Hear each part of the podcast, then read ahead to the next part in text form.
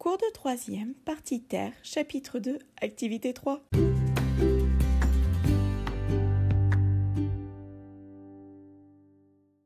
Bonjour à tous, j'espère que vous allez bien.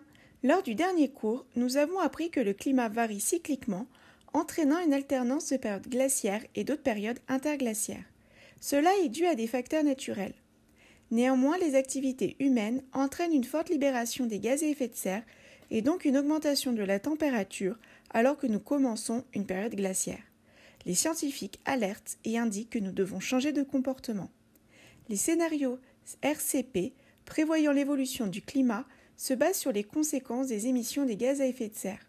Cela nous, amène à la question comment fonctionne l'effet de serre? Pour y répondre, regardez les documents et vidéos, puis expliquez le fonctionnement ce phénomène d'effet de serre sous forme de texte.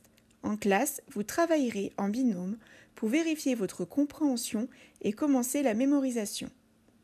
Je vous souhaite bonne chance, vive la curiosité, à bientôt